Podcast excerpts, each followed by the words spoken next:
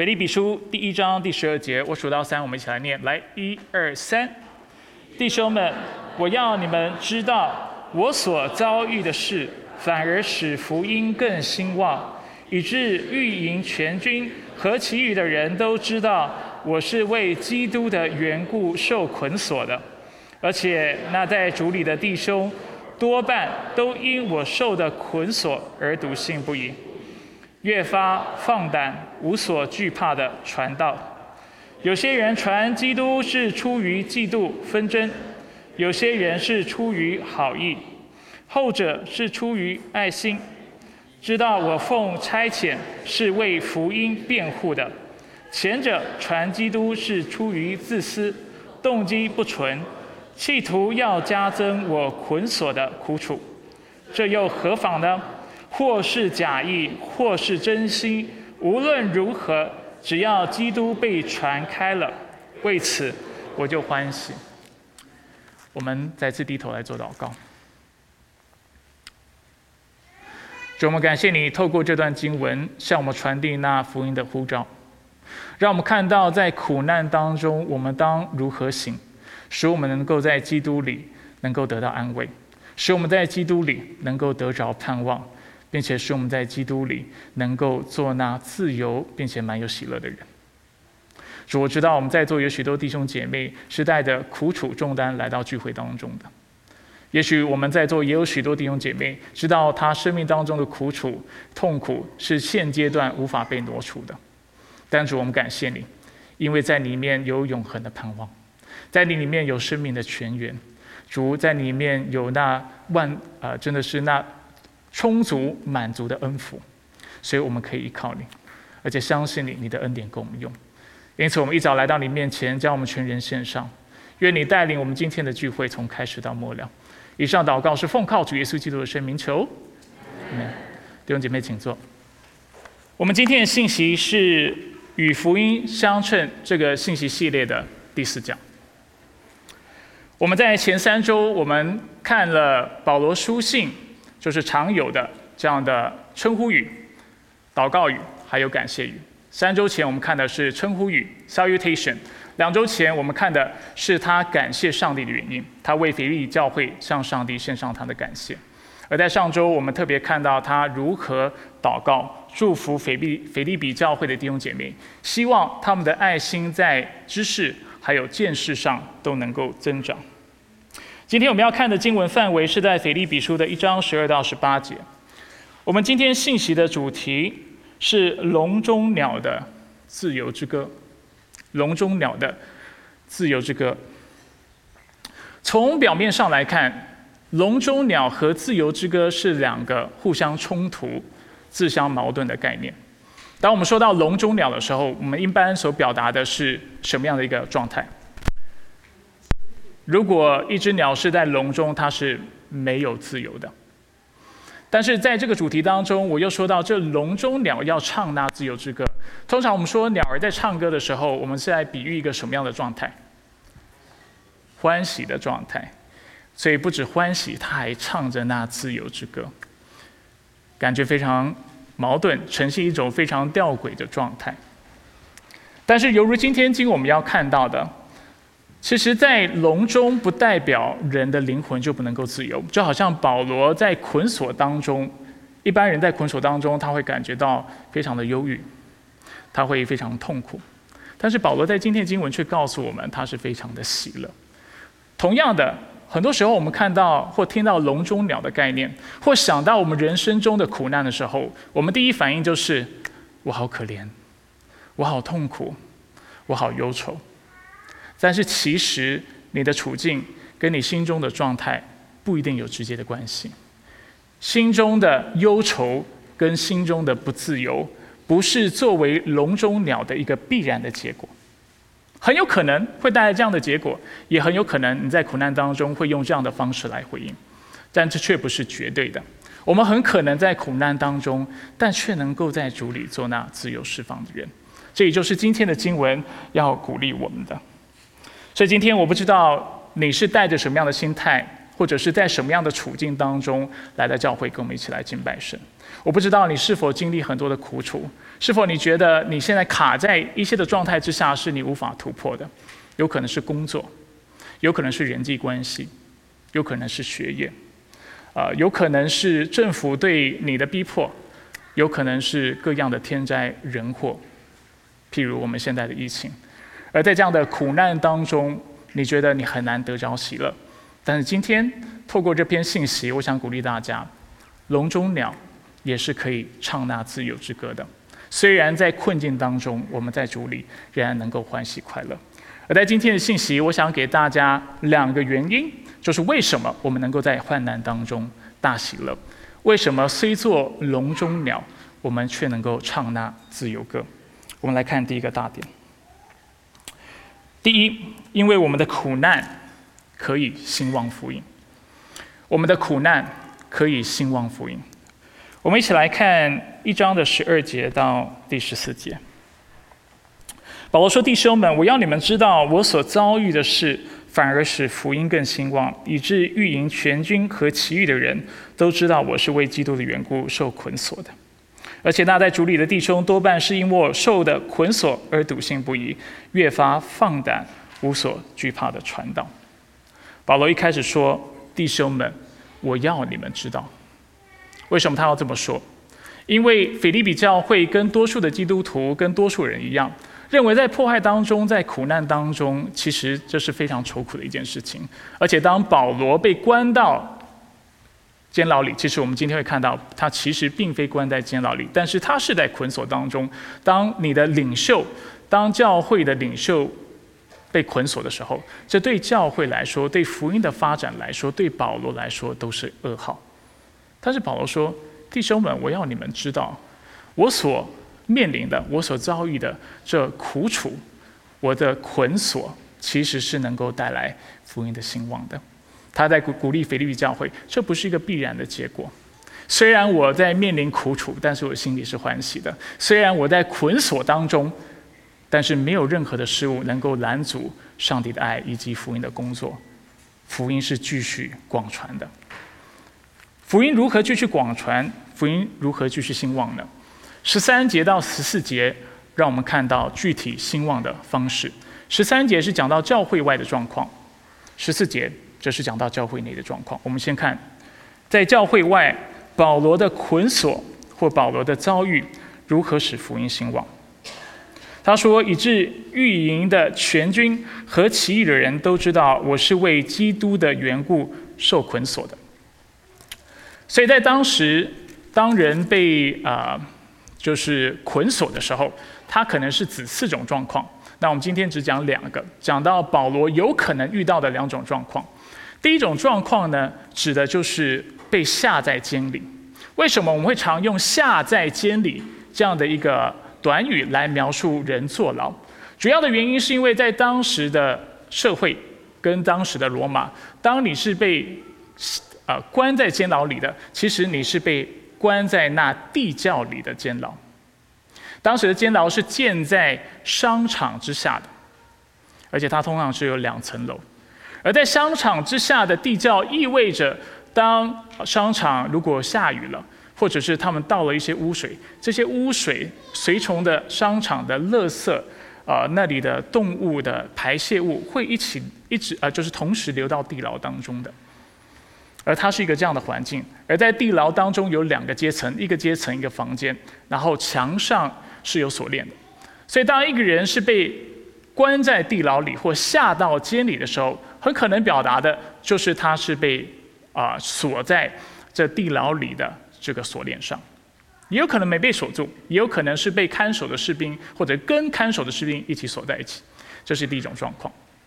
第二种状况呢，则是军事的监禁，军事的监禁 （military custody）。军事的监禁意味着他不一定是在地牢里面，但是他会跟看守他的士兵啊绑在一起，拴在一起，锁在一起。然后往往是二十四小时的，有时候是跟一个士兵，有些时候是跟两个士兵。那我们认为，在保罗当时的处境当中，他应当应该是受到军事的这样的一个监禁的。代表他其实没有下到地牢里，但他却是算是软性的被监禁。为什么会有这样的说法呢？主要的缘故在于，我们知道保罗写书信给腓利比教会的时候，他人在哪里？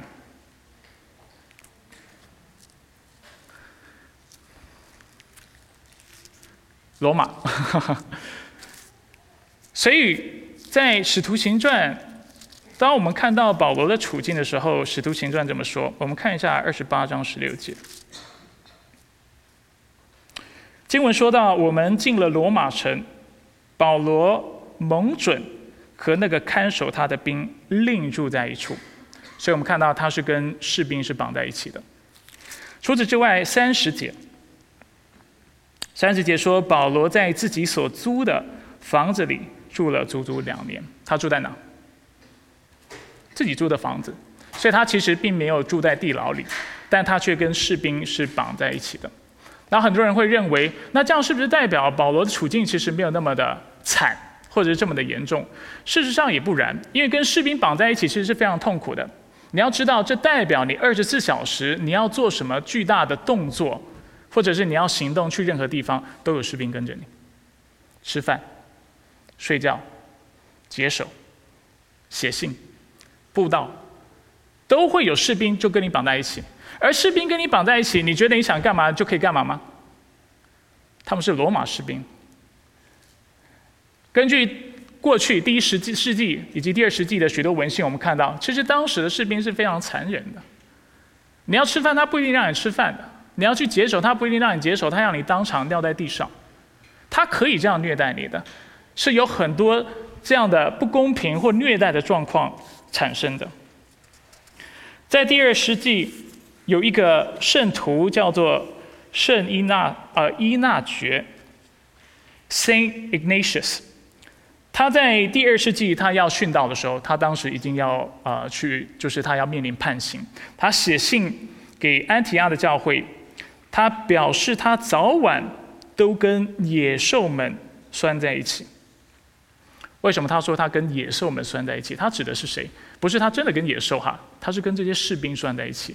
而士兵们对他是毒打、毒骂的，是羞辱他的，是让他在做很多事情的时候是非常不方便的。所以我们要非常谨慎，不要以为保罗跟士兵绑在一起，就是觉得啊，那还好嘛，还行，应该挺人道的。很可能不是你想象中这么人道的。所以我们在今天的经文当中看到，保罗就是在这样的处境当中仍然能够大喜乐。为什么能够喜乐？我们看一下一章十三节。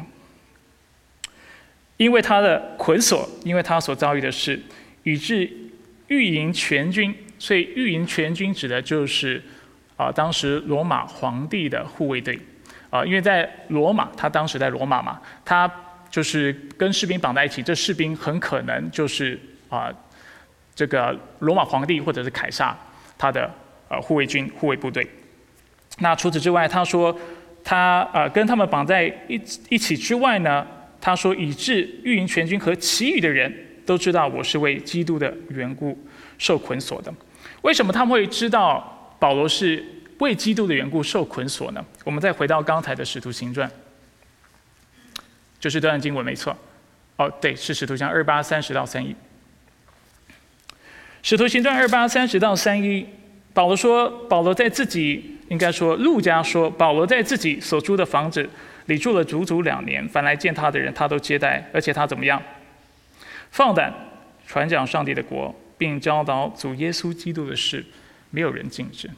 所以看起来，在福音的工作上，保罗至少是自由的，他可以继续布道，他可以继续传道。那我们都知道，罗马士兵是二十四小时很有可能跟他拴在一起的。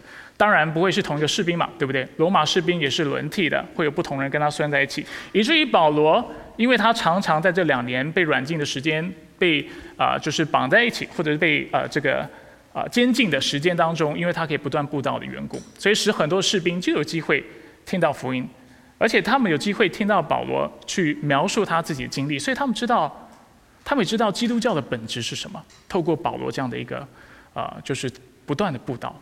他们知道，基督教就本质来说，它不是要去颠翻政权的。他也知道，基督教的本质并非是要捣乱市民的。不是要寻衅寻衅滋事的。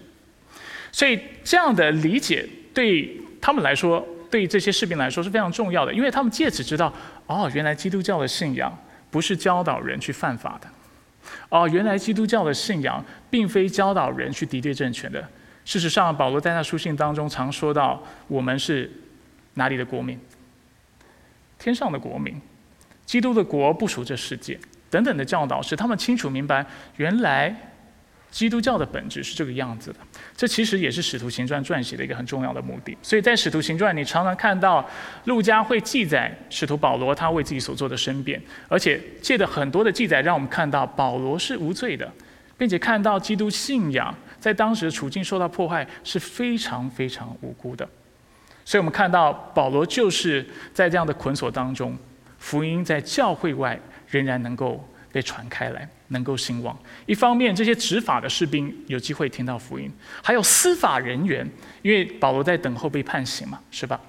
所以这些司法的人员也有机会去听到福音的内容，所以保持保罗心里就欢喜。所以这是教会外的状状况。我们接下来看教会内呢？教会内内发生什么事情？十四节，保罗说：“而且那在主里的弟兄，多半都因我受的捆锁而笃信不疑，越发放胆无所惧怕的传道。”所以整体来说，保罗的捆锁对教会的弟兄姐妹带来什么样的益处呢？使他们能够在基督里笃信不疑，并且放胆的。无所惧怕的去传道。那根据这段经文，我们会觉得是什么原因使腓利比啊，抱歉，是罗马教会的弟兄姐妹是笃信不疑、蛮有信心？是什么原因？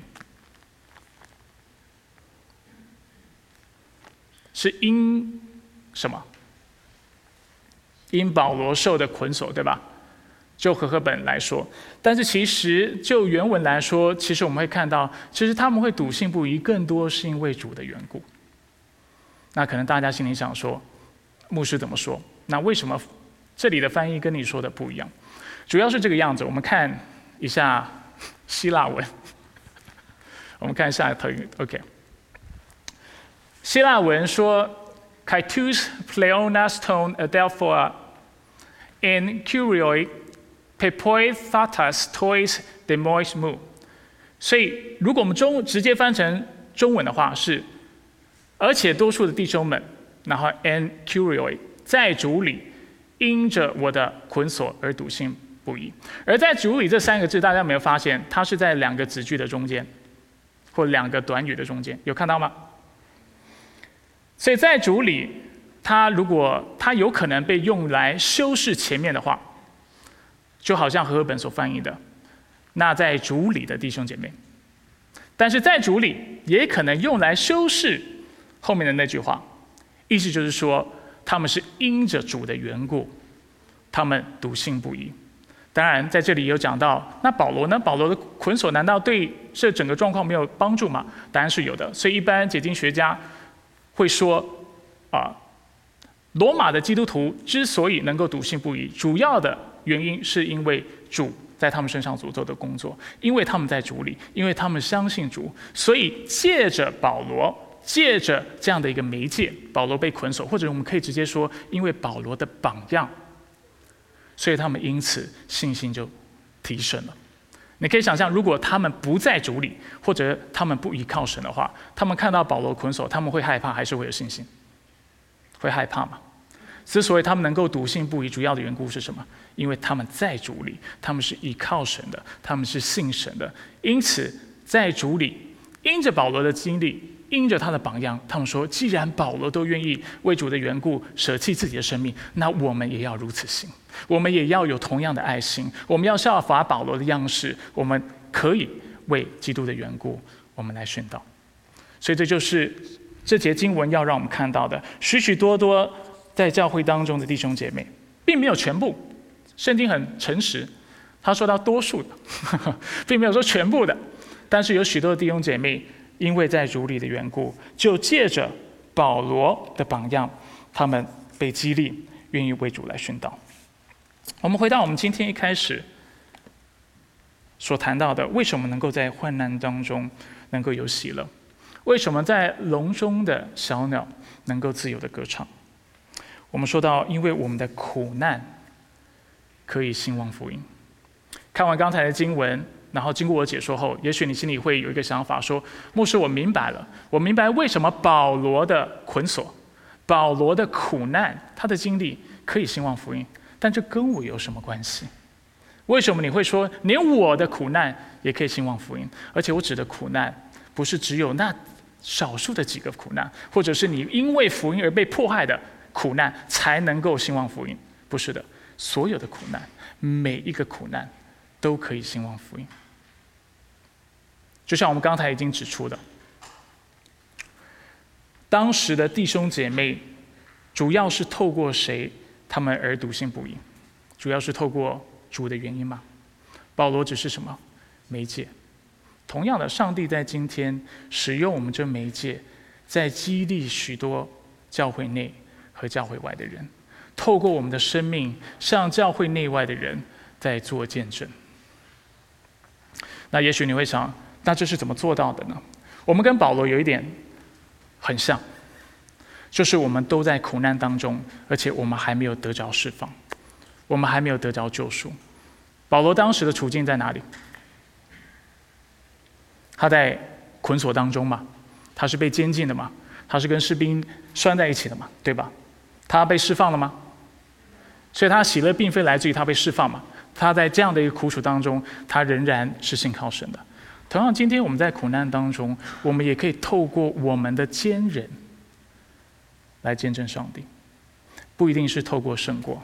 最美的见证，不一定是我的问题得到解决，这才叫见证。最美的见证是，就是那在苦难当中，你仍然坚守你的信仰。有些时候，这样的见证才是美丽的，这样的见证才是有感染力的。就像当时的腓利比的教会的弟兄姐妹，或者是基督徒普遍有的想法：啊，保罗被关到牢里了，或者保罗被捆住了，被监禁了，好丢脸啊！这是为什么保罗要特别告诉他们吗？弟兄们，我要你们知道，因我的遭遇，福音被兴旺了，被广传了。不要觉得这样的事情很丢脸，而且事实上，你应当为这样的事情感到非常的荣幸。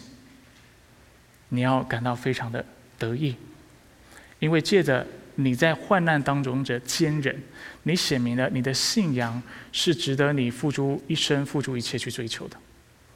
借着你在苦难当中的坚忍，你让周围的人看到，这是值得的。就是再苦，这位主都值得我如此的为他而活。而这样的见证是美丽的。真正美丽的见证不一定是在癌症当中的病人，然后透过祷告，透过呃弟兄姐妹为他按手，他就好了。真正美好的见证是他带着他的疾病站在你们面前说。赏赐的是耶和华，收取的是耶和华，他是应当称颂的。虽然我仍然有癌症，但是我在他里面欢喜快乐，我在他里面灵魂是自由的，我在他里面却一点都不短缺。真正美好的见证，以后我们会谈这个主题，不是同性恋的朋友们信主之后，他的性向被改变。我认识不少人，他信主之后性向没有被改变的，但是他说，因为我相信我的主。我相信圣经是真的，所以就在我的性向没有改变的时候，我遵他的话语而行，我顺服他。我很痛苦，我还没有脱离我现在那里挣扎，但是我靠得住得喜乐，他是值得的。弟兄姐妹们，你可能在工作上面，你觉得你卡住了，你是遇到挣扎的，你觉得工作没有带来你想象中的这么大的快乐，可能在婚姻当中。啊，你的婚姻可能不太幸福，或者是你想要孩子，你无法有孩子，或者我们在座是学生的，你在学业当中你没有办法得到你要的成绩。也许你觉得你在苦难当中，但是在苦难当中，你仍然可以坚守你的信仰，为福音、为主做见证的。而当你愿意如此行的时候，你会影响到不信主的人，他会觉得，如果你都愿意为主这个做这个事情，这代表你信的是真的。这代表你真的从心里认为你的信仰是有价值的。就是为什么这么苦，你仍然说我什么都可以放弃，我可以有疾病在身上，甚至一毛钱都没有，但是我要跟随我的主耶稣基督。难道这不是过去殉道者这些圣徒所做的见证吗？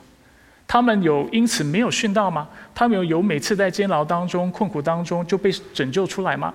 没有，他们在当中。但是为什么他们的血至今仍然在对我们说话？为什么他们的生命至今在对我们说话？因为他们说这是值得的。也许我被杀头，也许我要流血，也许我要放弃人生当中的一切。但是福音是值得我这么做的，它是至宝，它是宝藏，我愿意换取一生的去得到这宝藏。那除此之外，不仅对不信的人你能够产生这样的影响力，对信的人，你也会带来非常多的鼓励。很多人都在苦难当中的，很多人都在经历，就是在祷告当中没有得到回应的，不止你。而当你愿意就在祷告当中没有得到回应，仍然在困苦当中，但却信靠神的时候，你想你能够为周围人带来多少的鼓励？他会说：“如果聂涛愿意，如果聂聂涛能够，就好像当时的基督徒透过保罗的榜样，他们愿意笃信不疑。他说：如果聂聂涛可以成果，那我我也可以成果。聂涛也还没有被释放啊，聂涛也没有因为这样他就不再需要面临苦楚啊，对不对？” Kenny 还是在痛苦当中啊，但是他仍然相信主啊，那我也可以做到的。所以你的每一个苦难都可以兴旺福音，不是有些苦难，不是未受逼迫的苦难可以兴旺福音。保罗透过他的见证，透过腓立比书，在告诉我们每一个人，每一个苦难都可以见证神。但是的确，这是一个选择，你是否愿意在苦难当中来依靠神？来宣扬他的在你生命当中的美德，然后在他里面得着喜乐。所以这是第一点，我要大家看到的。第二点，今天只有两点哈。我们在苦难当中也能够喜乐。第二个原因，因为福音能够帮助我们放下自己。福音能够帮助我们放下自己，如同福音的兴旺能够让保罗放下自己，而且放下自己的痛苦。福音能够帮助我们放下我们的痛苦。我们来看腓立比书第十五节，一章十五节到十七节。有些人传基督是出于嫉妒纷争，有些人是出于好意，后者是出于爱心，知道我奉差遣是为福音辩护的；前者传基督是出于自私，动机不纯，企图要加增我捆锁的苦楚。所以在十四节，我们看到许多弟兄姐妹因着上帝借着保罗的捆锁。他们信心得着建造坚固，他们笃信不疑。而在这一群人当中，可以分成两小群人：一群人传福音是出于良好的动机，而另外一群人可就有意思了。他们是在基督里的人，他们是传福音的，但是他们却带着不健康的动机。所以我们看到一群人是出于嫉妒纷争。另外一群人是出于好意，这指的都是十四节这一群大发热心的基督徒。然后十十六节到十七节讲他们动机，说到后者的动机是出于爱心，而且他们知道保罗是奉差遣为福音做辩护的。但是前者就是拿出于嫉妒，他们是出于自私，他们动机不纯，他们企图要加增保罗捆锁的苦楚。这两群人最大的差异在哪里？最大的差异在十六节的后半段，说到那出于好意，或者我们可以说出于善意的，或者我们可以说没有恶意的这些人，他们知道保罗奉差遣是为福音辩护的。所以有一群人，他们认为保罗是奉差遣的；另外一群人，某些原因，他们不认为保罗是奉差遣。什么原因呢？经文说，因为为福音辩护的这个原因。什么叫做为福音辩护？辩护可以从两个角度来理解。我们看下一个投影片。第一是犹如我们两周前讲到的，为福音辩护可以理解为护教，就是为基督教信仰你做辩护，为某种事情或立场进行答辩或申辩。所以这是我们常看到保罗做的事情。但是这个字可以有另外一个翻译，很可能是这节经文要指出的，就是保罗也常透过一些法律的途径。他向法院不断的申诉，不断的上诉，想要透过这样的方法来证实基督教的清白。我刚刚已经解释了保罗当时是怎么做的，他一不断的上诉，不断不断的上诉，就是要让罗马政府、让罗马政权，而且最终让凯撒清楚知道，我们基督徒是不会寻衅滋事的，我们不会带出社会的动乱的。你不要担心这个事情，这不是我们的信仰，我们也没有，我们也没有打算要颠覆政权，因为我们的国根本不属这个世界。那也许他是出于这样的动机，又或者是出于在这个过程当中希望跟罗马人传福音，所以。他不断的申诉，不断的上诉，但很可能就是因为保罗试图透过这法律的途径来申辩的缘故，造成了一些的基督徒不认同他来做的事情。所以我们看到，那出于不好动机、出于恶意的基督徒，他们传福音是要加增保罗捆锁的苦楚，对不对？借此让我们看到。他们是要借着他们传福音，让保罗知道，保罗你是错的，你你你在你为什么会被困境呢？会被困住呢？或者被监禁呢？因为你诉诸的渠道不对，你不应当一直透过法律的这样的一个手段，想要来为基督教辩护，或者想要证明什么。所以他们传福音是出于什么自私嘛？就是这个经文所说的。所以很可能这里所讲的状态是一个这样的状态。但是我必须说哈，我我不敢说百分之百就一定是这个样子，因为经文没有直接的说明。但是这样的可能性是非常大的。尤其在使徒行传，我们曾经看过啊，除了保罗做申诉之外呢，向凯撒上诉，我们也看到分封王亚基帕和菲斯都省长。在他们一起听过啊保罗的分诉之后，他们做了这样的判断。当时亚基帕王就对菲斯都的省长说：“这人若没有向凯撒上诉，早就被释放了。”所以有些基督徒可能认为保罗你一直这样做，一直这样做，才搞得你一直在被困在捆锁当中，一直得不到自由。主要的原因就是因为你不断的上诉，你不上诉，这事情早就解决了。但是这出于善意的，或者是那支持保罗的。这群弟兄姐妹认为保罗是奉差遣去做这个事情的。事实上，保罗也为自己厘清，他认为他自己是被呼召、被上帝差遣去不断的做上述的工作，来借此为福音做辩护。那厘清这两者的关系，目的在哪里？或者是我的目的是什么？目的在于大家让大家看到，就是这里所说到所有的动机用词，应该都是针对保罗的。有些人是出于好意，我刚才已经说好意可以。翻译成善意，意思就是说，他们不想要害保罗，他们的动机相对是单纯的，而且他们是出于爱心，他们是支持保罗的，所以他们传福音是出于站在保罗这边而去传福音的。另外一群人，他们是出于嫉妒，嫉妒保罗，因为他们心里不认同保罗在做的事情，所以不知不觉的对保罗就产生一些负面的想法，而且他们是有纷争的，原文可以直接翻成他啊是有竞争关系的。他们是在跟保罗竞争，然后除此之外，这里说到他们是出于自私的，因为他们想要证明自己是对的，保罗是错的。他们动机不纯，想要在这样的一个过程当中，让保罗懊悔他自己不断的申诉而所经历的苦楚。所以这里说到企图要加增他在捆锁当中的苦楚。那保罗如何回应呢？一章十八节他说：“这又何妨呢？”或是假意，或是真心，无论如何，只要基督被传开了，为此我就欢喜。保罗在这样的处境当中，他仍然能够欢喜快乐。他没有无限上纲，他没有因为一群基督徒或一些说的是一些哈一些基督徒对他个人有意见，他就把他上纲上线上纲到呃你的信仰有问题，或者说你是假教师。你是异端，保罗有这么做吗？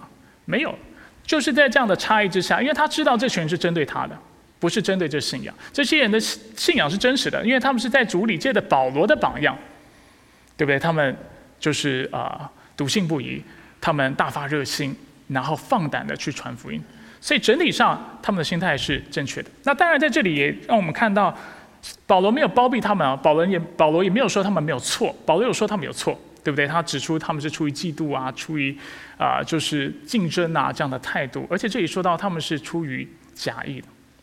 假意的意思是什么？就是其实他们是想要跟保罗竞争，但是不敢讲。他们是想让保罗痛苦，但是他们也不敢讲，所以他们就装着好像没事的样子去传福音。但是保罗就想，那既然你都不敢讲，对不对？你的真实动机你也不敢表达，那就无所谓了。你也不会造成教会当中的分裂嘛，因为你不敢讲，你是一直在隐藏你自己心中是想要跟我竞争，想要证明你是对的，我是错的。但是你是出于假意，你一直隐藏自己，那那那那就无所谓了。你偷偷的讨厌我没有关系，你就讨厌吧，因为最终基督被传开了，我就因此欢喜。那这跟我们有什么关系呢？说真的，这段经文啊，对现在的教会来说是很重要的哈，它帮助我们看待福音派、灵恩派、改革宗、浸信会不同宗派的弟兄姐妹，我们怎么看待？啊，他帮我们看待。别人私下对我们有意见，我们又怎么样看待他？是不是我们当上纲上线就觉得你一定不是基督徒，你的信心是假的？不然你怎么会这样对我？对不对？好像不同宗派就是啊，你就是假，你就是假基督教，你就是异端。这段经文提醒我们在基督里，我们包容心要很大的，因为重点在哪里？重点在基督被传开。不过这不是今天的重点，今天的重点是帮助大家看到你如何在患难当中有喜乐。所以我们回到个人的应用上。我们如何在患难当中有喜乐？在第二大点，我指出福音能够帮助我们放下自己。那我必须说，很多弟兄姐妹在苦难当中之所以不能够得安慰的一个很重要的原因，的确是因为我们不愿意放下自己，使得我们也放不下自己的痛苦。我们常常有一个这样的想象或这样的想法，就是上帝，如果你给我工作。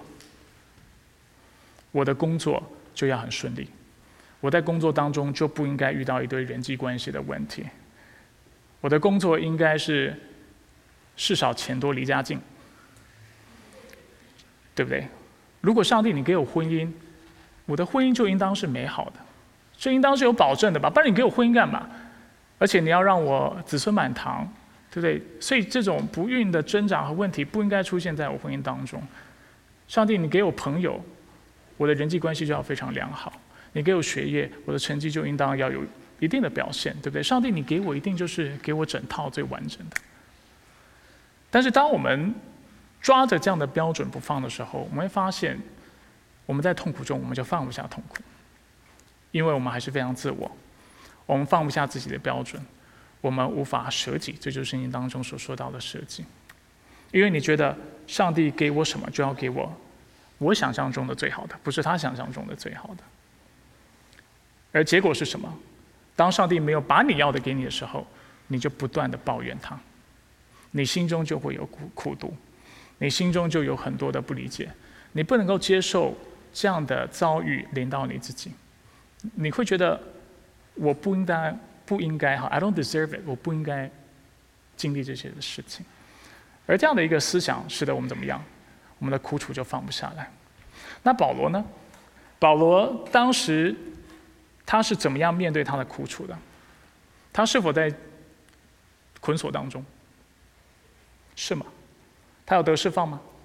没有。他没有说主啊，你要让我做宣教士，你就不要让我被抓，不要被逼逼迫，能够让我很顺利，去到哪里大家都喜欢我。结果你今天竟然让一群人不喜欢我。还对我不断的在凯撒申诉这个事情，还在背后刺我一刀，见缝插针，找到机会攻击我，传福音也出于不不良的动机。神，你怎么这样对我？我是我是被你呼召的哎，你怎么样？你怎么可以这样对你的仆人？保罗有这样说吗？但是保罗说什么？只要基督被传开了，我就开心了。只要福音被传开了，我就开心了。而这样的一个观察，给了给了我们一个很重要的提醒。就是在苦难当中，但一来，上帝要我们转移目光哈，但是我们所得到的安慰绝对不是转移目光。上帝要我们在所有苦难的问题当中所追求的，不是只是祷告说主啊，求你把苦难挪去；不是只是祷告主啊，求你把我的，求你解决我的问题，挪去我的苦楚。我不是说你不能这样祷告，保罗也这样祷告，对不对？他身上的刺，他祷告了几番过后，他说。主的恩典是够用的，上帝，你既然不挪去，我就继续靠着你恩典，我向前行。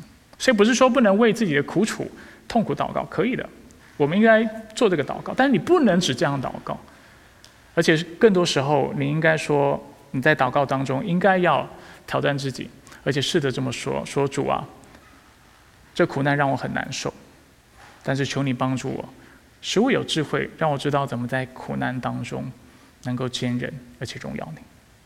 在苦难当中，求你教我如何在教内教外。向人做见证，我怎么样来兴旺福音？而当你的思维有这样的转变的时候，你就会发现，这苦楚慢慢的、慢慢的就会放下了，就会消失了。这不是只是因为你把你的专注力或重心放在苦楚之外的事情上，这是社会心理学会教你们的，对吧？社会上的或坊间的心理学会教你的嘛，就是说你就转移你的注意力，这样你就不会那么痛苦。福音带来的益处不仅如此，它除了转移我们的注意力之外，它圣经在很多地方告诉我们，当我们愿意如此祷告、如此去思考的时候，我们的生命也会不断的更新、长大成人，达成基督完全的身量，不是吗？他让我们看到，在这样的一个苦楚、困难当中，当我们继续坚忍，而且用正确的方式去思思考的时候。他说：“我们的患难会生忍耐，就在忍耐当中会生老练，老练当中会生，你会更有盼望的，你会更快乐的。只是渠道跟你想象的不太一样，而这个渠道是因为你不生命不断的被炼净，不断的更新，而且你知道你在主面前是讨他喜悦的。”就像我们上周所看的经文，对不对？我们的爱心在知识和各样的见识上要不断的增长，目的是什么？使我们能够分辨善恶，让我们能够亲善离恶，择善而从。结果是什么？使我们预备好自己，使我们在主面前的那一天，能够真诚、无可指责，在基督里结满仁义的果子，归荣耀给我们的父上帝。而当你知道，你的生命是讨上帝喜悦的时候，你的生命是不断更新的时候，你的盼望不是人所赐的盼望，你的平安不是人所赐的平安，你的盼望和平安是圣灵给你的，是上帝给你的，因为你知道你真属他，不论是生是死，你的灵魂，你的一切都在他的手中，他也必看顾你，他也必保守你。所以，亲爱的弟兄姐妹，透过今天的信息，没有什么。要多说的，虽然已经说了很久了，但是两点要大家留意的。第一点，如果我们想要 在狼在笼中仍然能够唱那自由之歌，希望在苦难当中能够欢喜快乐的话，我们需要知道如何在患难当中继续来兴旺福音。事实上，我们需要知道我们所有的患难、所有的苦难都能够兴旺福音。我们看下一个投影片，这就是我们今天的第一个重点。所以，鼓励弟兄姐妹在你的生活当中，圣经没有承诺我们，那信主的人生命就是一帆风顺、风调雨顺，什么苦难都没有。我很喜欢今天诗歌第二首诗歌，我们回应诗歌就唱第二首吧。我们的患难会像海浪不断的淋到我们，不断的拍打我们。苦难是不能够挪去的，但是好消息是。所有的苦难都能够用来见证神，所有的苦难都能够被用来传扬兴旺福音。而当你愿意如此行的时候，你会方向发现苦你的苦难慢慢的、慢慢的，就因为你能够专注在福音的世上的缘故，你就能够放下，你就不会那么的在意，你会跟保罗一样进入一个非常不可思议的状态，就是只要基督被传开了，别人怎么看我，我经历什么。又有什么大不了的？因为上帝喜悦我，所以这也是我今天为大家所做的祷告。愿我们在各样的苦难当中都有大喜乐，并且愿我们，我们看下一个投影片，虽作笼中鸟，却唱自由歌。好，抱歉，麦团预备。接下来是默想的时间，让我们就继续透过下列的三个问题，我们来思考，来思想我们怎么样。继续使用我们的苦难来见证神，并且透过这苦难来经历在主里面出人意外的平安。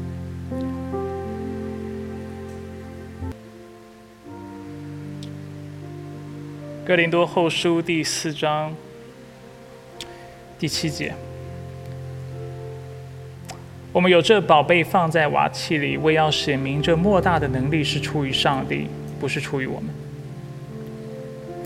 我们处处受困，却不被捆住；内心困扰，却没有绝望；遭受迫害，却不被撇弃；击倒在地，却不致灭亡。